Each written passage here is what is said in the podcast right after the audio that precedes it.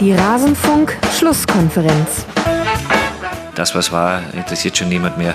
Deswegen freue ich mich jetzt auch schon wieder auf die kommende Saison, auf die neue Herausforderung, auf die neuen Spieler. Alles zum letzten Bundesligaspieltag.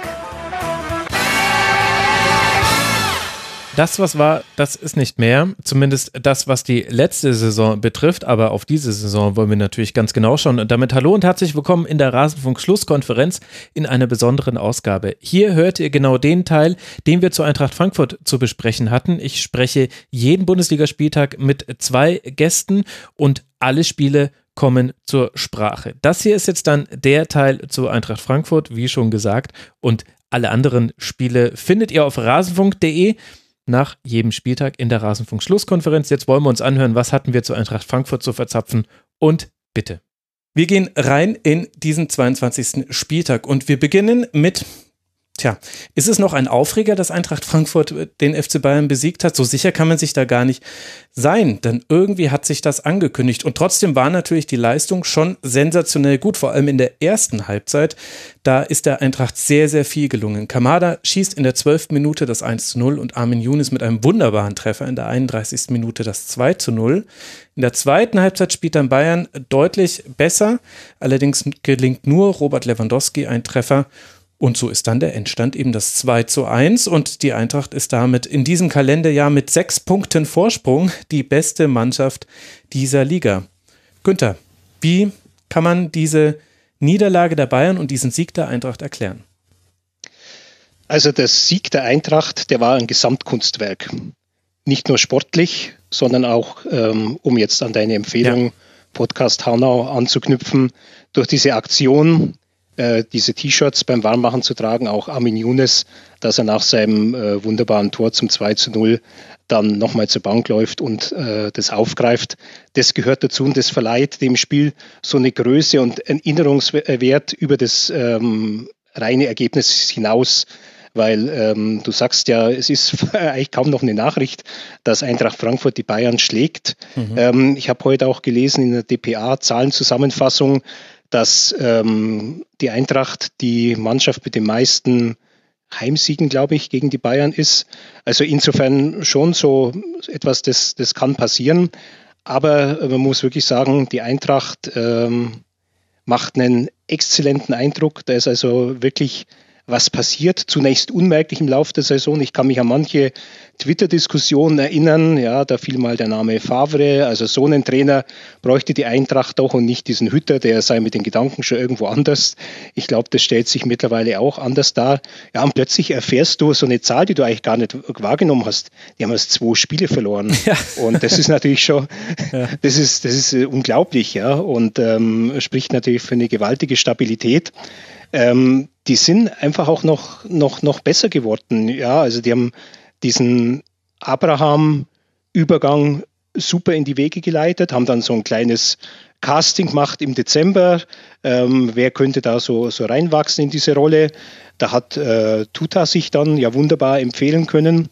Ähm, dann hat zum Beispiel, ich mache es fest an, an Sebastian Rode, der ein guter Bundesligaspieler ist, für den es plötzlich viel schwerer geworden ist, in die Mannschaft überhaupt reinzukommen, mhm. der jetzt äh, dann gestern mal, mal angefangen hat, weil eben ein Platz äh, frei geworden ist. Dann haben sie ähm, irgendwie den Kader auch so ein bisschen erleichtert mit, mit Acosta, den sie jetzt halt im Moment nicht unbedingt brauchten nach Mainz und mit, mit, mit äh, Chor nach Mainz. Ähm, also irgendwie ist das alles sehr stimmig im Moment und halt auch noch so einen Transfer wie Jovic zu machen, das ist natürlich dann schon, schon klasse. Also die spielen momentan auf einem, auf einem richtig guten Niveau, ähm, sind natürlich auch äh, ähm, entsprechend ähm, gut drauf und treffen halt in dem Moment, wo sie ihre eigene Stabilität gefunden haben, auf einen Gegner, der doch einigermaßen instabil ist. Also das mhm. war gewissermaßen mit Ansage, wie Bayern da reingelaufen ist. Und ähm, ich finde, man kann es auch verstehen. Ja, die haben jetzt äh, vorletzte Woche mit dieser Clubweltmeisterschaft was abgeschlossen. Ja, da kann man jetzt sagen, natürlich so ein Turnier, Clubweltmeisterschaft zu gewinnen, ist nicht die große sportliche Herausforderung. Stimmt, aber es ist halt ähm, der letzte Schritt und äh, das Wichtige ist der Weg, dem er dorthin gegangen ist, als Champions League-Sieger. Und es ist halt noch so einfach so eine Belohnung, ähm, da macht man es rund, die Geschichte. Ja. Und die haben sich ja wirklich ähm, aufrichtig darüber gefreut, ja, vielleicht sogar intensiver, als es jetzt bei den Meisterschaften, bei den Deutschen der Fall ist, die ja schon zu einer, zu einer Angewohnheit geworden sind. Und dass die äh, dann vielleicht in dem Moment nach einer Reise, äh, andere Klimazone, äh, Nachtflüge, nachts auf dem Rollfeld stehen, ähm, da kommt vielleicht einiges zusammen, dann so ein, so ein Montagabendspiel zu haben, das sie sonst äh, nie haben, dann plötzlich äh, viel stärker gefordert zu werden, als man sich das erwartet von einem Gegner wie Bielefeld. Dann hast du noch Verletzungen jetzt wie Tolisso, äh, das dann zwei Tage vor dem Spiel oder ein Tag vor dem Spiel passiert. Du hast diese Corona-Fälle, du hast die ganzen Diskussionen.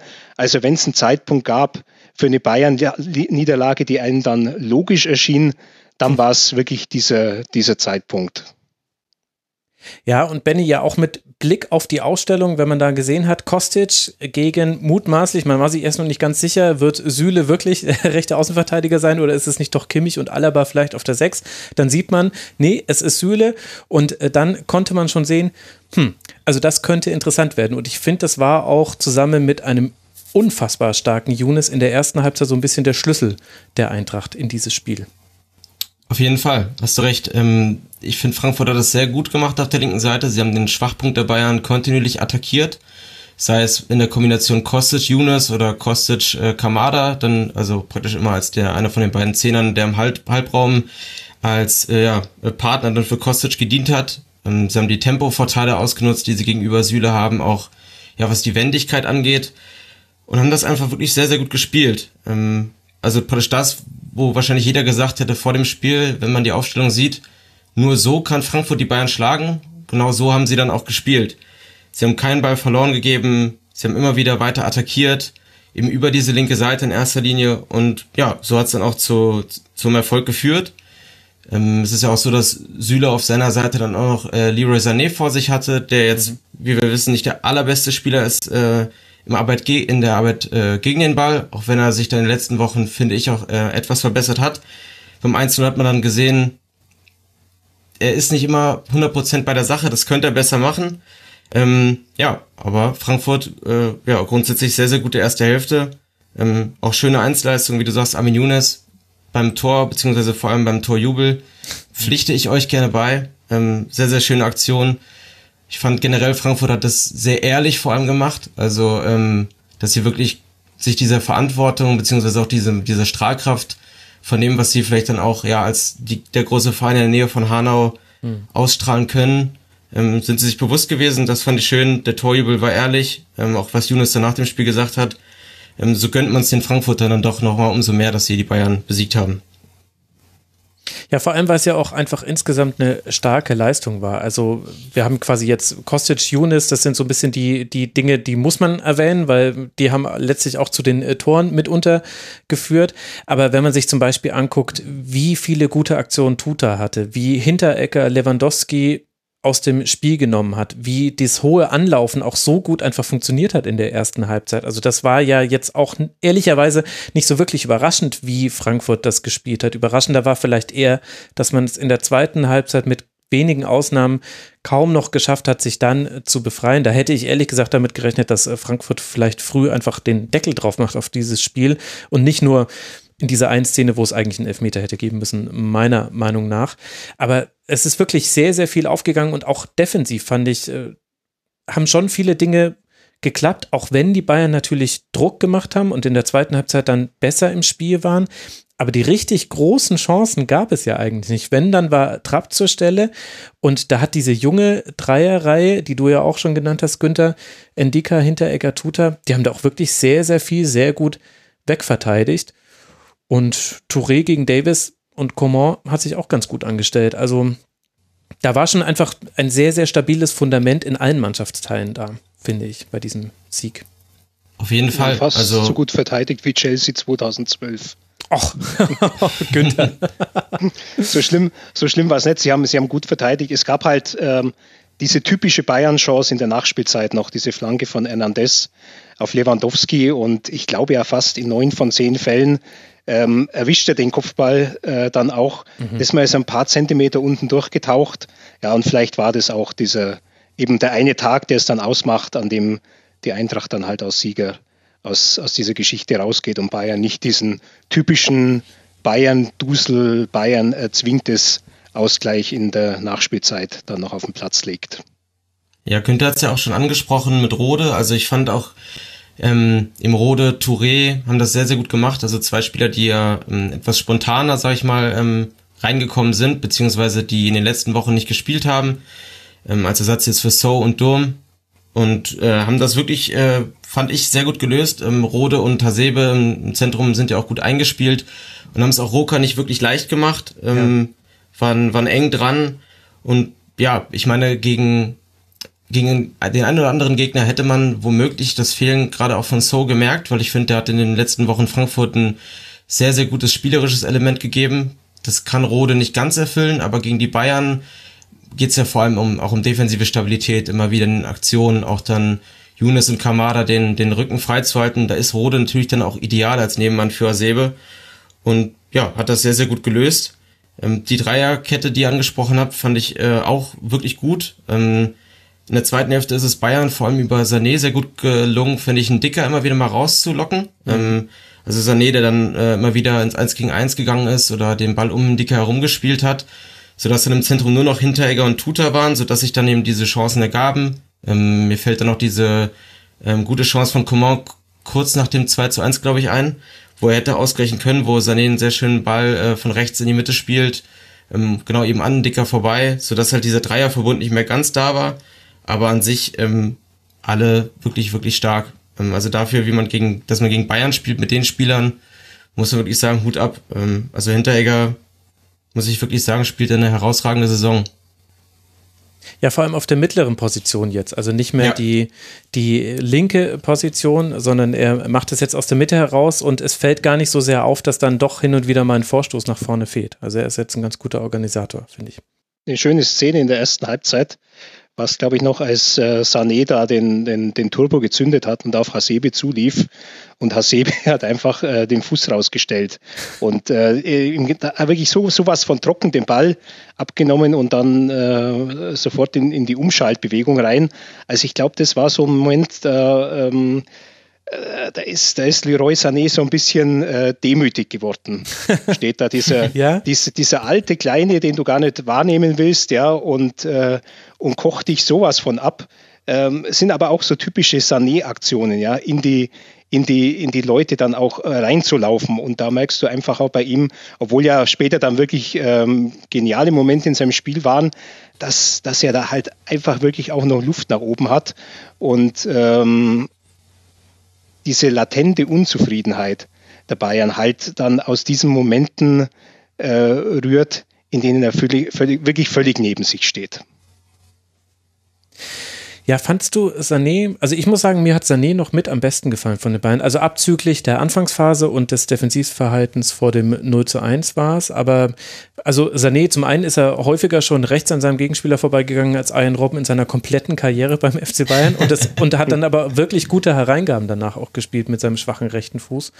Und ich fand, es war so, der war so der eine, der Tempo aus dem Stand reingebracht hat, weil das war ja das Problem von den Bayern, dass die Eintracht auf sie gewartet hat in der zweiten Halbzeit. Also erste Halbzeit war es hohes Anlaufen, zweite Halbzeit war es aus verschiedenen Faktoren, stand man eher tief. Und dann hat man da aber keine Bewegung reinbekommen. Und ich fand, wenn das geklappt hat, dann hatte das schon sehr häufig mit Sané zu tun in dem Spiel. Und, und vielleicht auch ein bisschen mit Goretzka, der dann auch kam für Rocker, der halt noch häufiger mit in den Strafraum dann vorgegangen ist. Der hatte ja auch eine große Kopfballchance und ich glaube noch einen Schuss, wo er genau diesen klassischen Lauf macht, den eben so die Bayern Sechser halt machen irgendwann, dass sie einfach mit in den Strafraum reingehen, sobald die Flanke von außen reinkommt. Also ich fand Sané ehrlich gesagt ein, einen der besten noch bei Bayern. Ja, ich fand ihn, fand ihn auch ganz gut.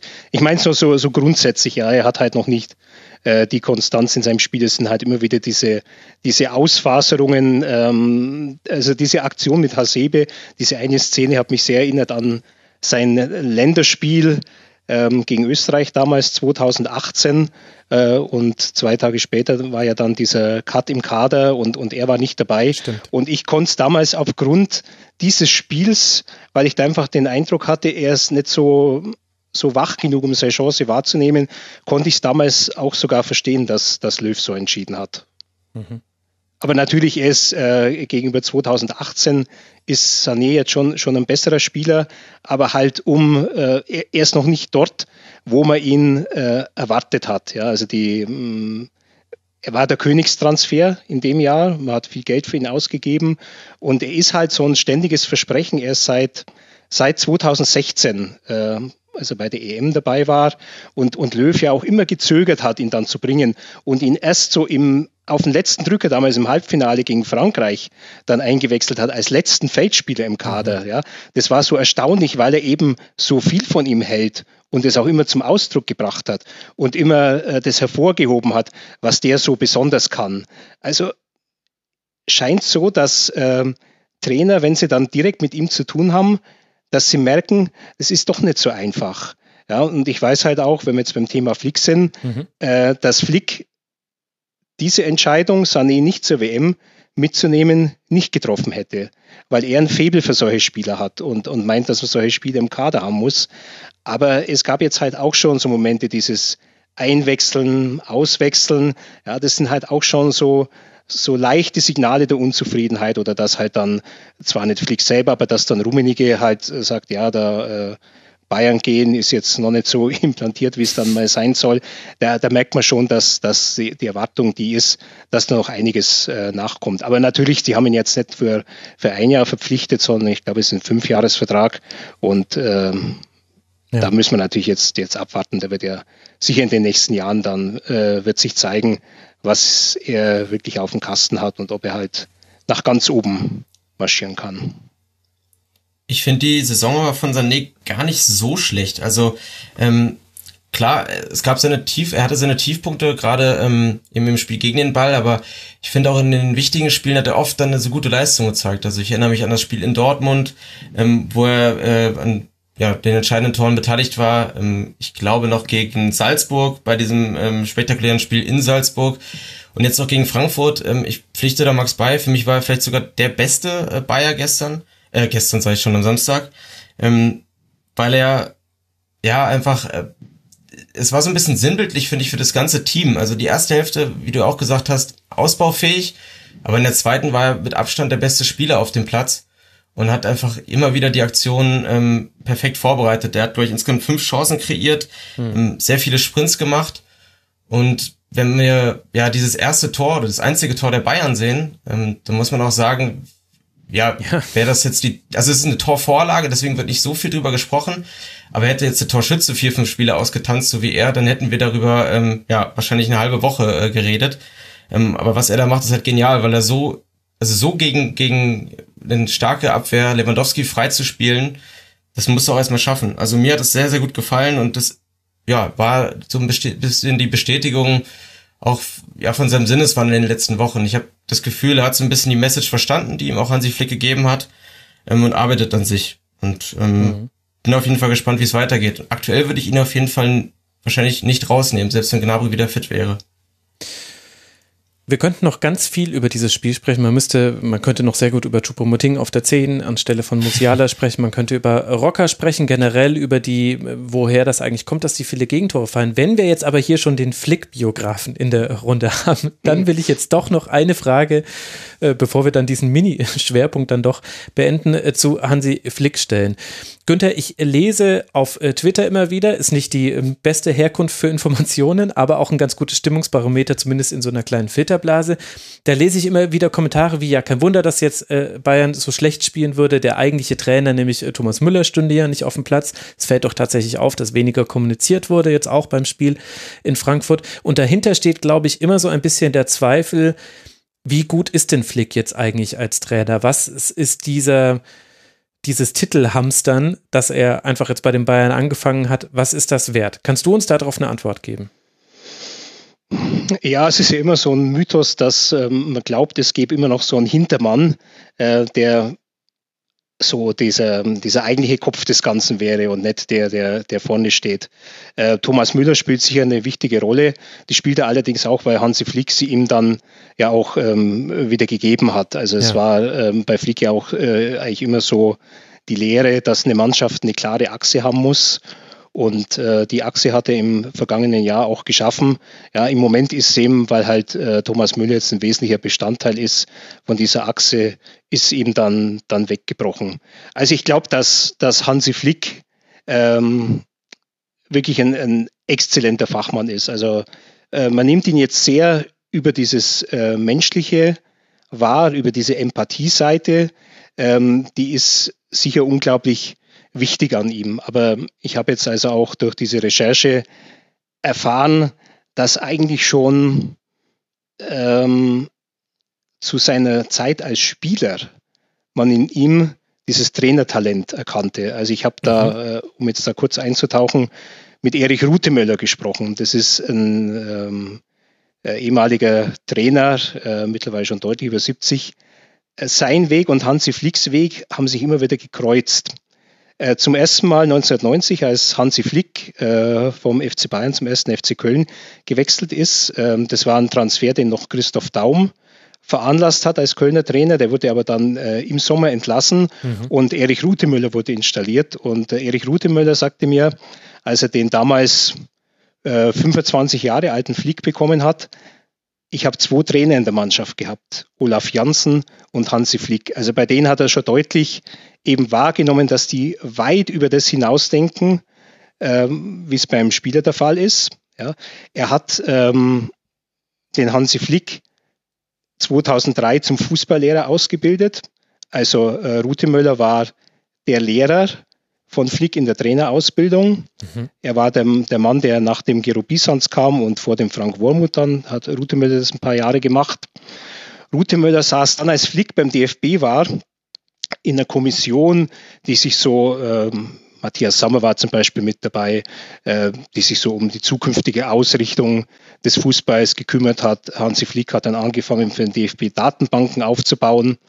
Ja, und äh, äh, wie es der Zufall so will, der hm, schon hoch in die Jahre gekommene Erich Rutemöller ist dann vor einem Jahr in Doha beim Bayern-Trainingslager dem Hansi Flick wieder begegnet, weil er einen Trainerkurs an der Aspire Akademie gegeben hat und hat gesagt, ein unfassbar gutes Training, das der Flick gemacht hat, eine wahnsinnig gute Ansprache an die Spieler, dass er äh, sagt, dass in der Nicht-Wettkampfphase so ein Zug drin war äh, im Training und, und dass man gemerkt hat, dass diese Mannschaft bereit ist, in den nächsten Monaten alles zu erreichen. Ja, und wir haben damals ja noch nicht gewusst letzten äh, Januar, mhm. was da alles auf die Welt zukommen wird mit dieser Pandemie.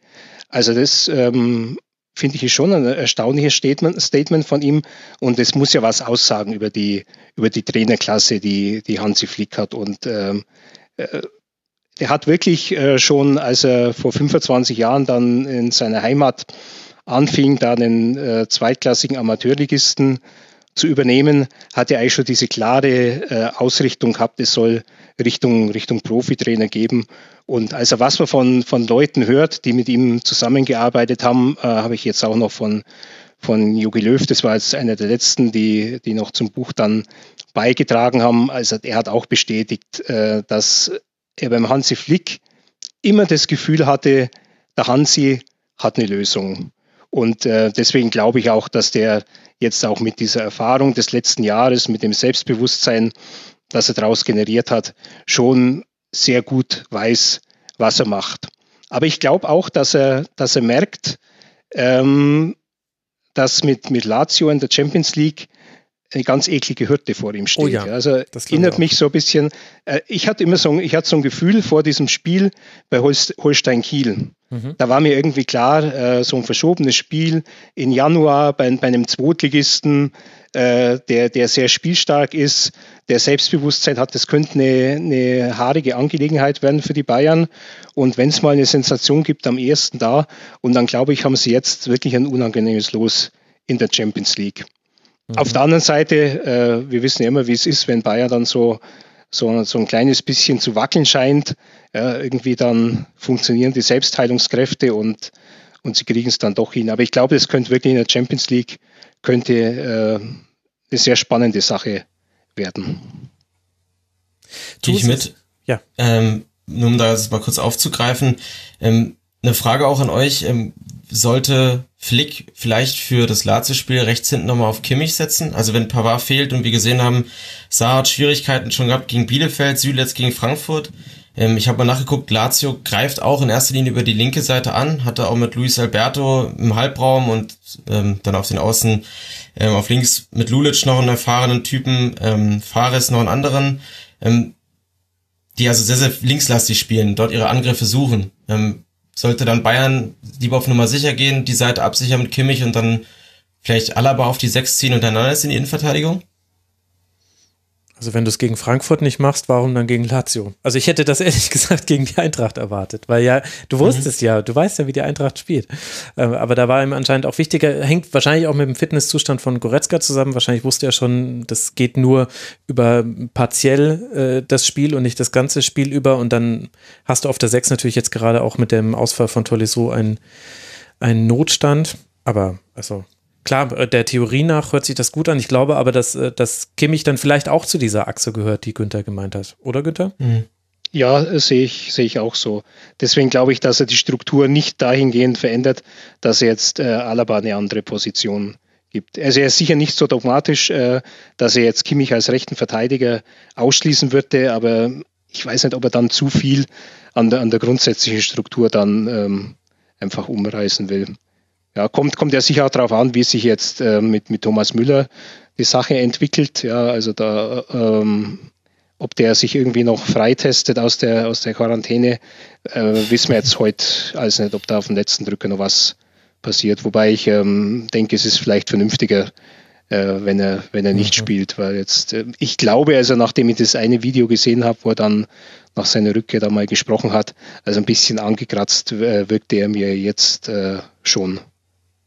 Und man sollte es nicht unterschätzen. Da hat auch im Forum jemand die Frage gestellt, ob nicht die Covid-Erkrankung jetzt sogar eine gute Erholungspause für die Spieler wären. Da möchte ich ganz energisch widersprechen, ohne überhaupt zu wissen, wie der Verlauf bei jedem Einzelnen ist. Aber das ist eine Krankheit, die man ernst nehmen sollte.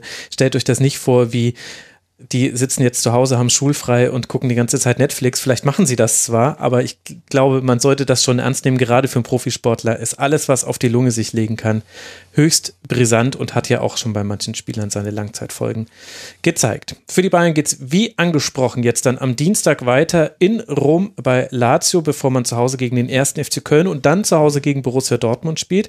Die Bayern liegen jetzt nur noch zwei Punkte vor Leipzig, sieben Punkte vor der Eintracht, die auf Rang 4 liegt, also weiter Champions League Platz. Und das Tolle für die Frankfurter ist, fünf Punkte Vorsprung sinkt es schon auf einen Nicht-Champions League Platz. Und wenn man sich mal so die nächsten Gegner anguckt, dann hat hat man mit Werber, Werder und Stuttgart jetzt zwei Gegner, gegen die man vielleicht weiter seine Siegesserie ausbauen kann, eventuell. Und dann mit Leipzig, Union, Dortmund und Wolfsburg innerhalb von vier Spieltagen drei der direkten Konkurrenten. Also wenn die Eintracht irgendwie ihre Form konservieren kann, Heidenei, dann hoffen wir mal, dass wir Zuschauer haben nächste Saison. Sonst wäre das alles dann doch ein bisschen für die Katz.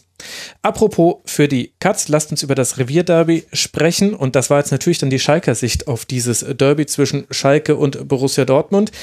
Denn auch wenn das schon zu heißen Debatten im Rasenfunktionsteam geführt hat, kann man jetzt mit dieser Niederlage über den Abstieg von Schalke sprechen. Mathematisch gesehen natürlich noch nicht, aber das war schon. Und damit endet unser Teil zu Eintracht Frankfurt aus der dieswöchigen Rasenfunk-Schlusskonferenz. Wenn euch auch die anderen Spiele interessieren oder der Schwerpunkt, den wir reihum auf jeden Verein einmal legen in der Bundesliga-Saison, nein, sogar häufiger als einmal, dann könnt ihr gerne auf rasenfunk.de mal in die aktuellste Schlusskonferenz reinhören. Es gibt außerdem noch das zeitlose Tribünengespräch und immer wieder Kurzpässe im Rasenfunk findet also jeder etwas, der sich für Fußball interessiert und der Lust auf das Medium Podcast hat. Ich danke für eure Aufmerksamkeit, würde mich freuen, wenn ihr auch an anderer Stelle mal reinhört. Bis bald mal wieder hier im Rasenfunk. Macht's gut. Ciao.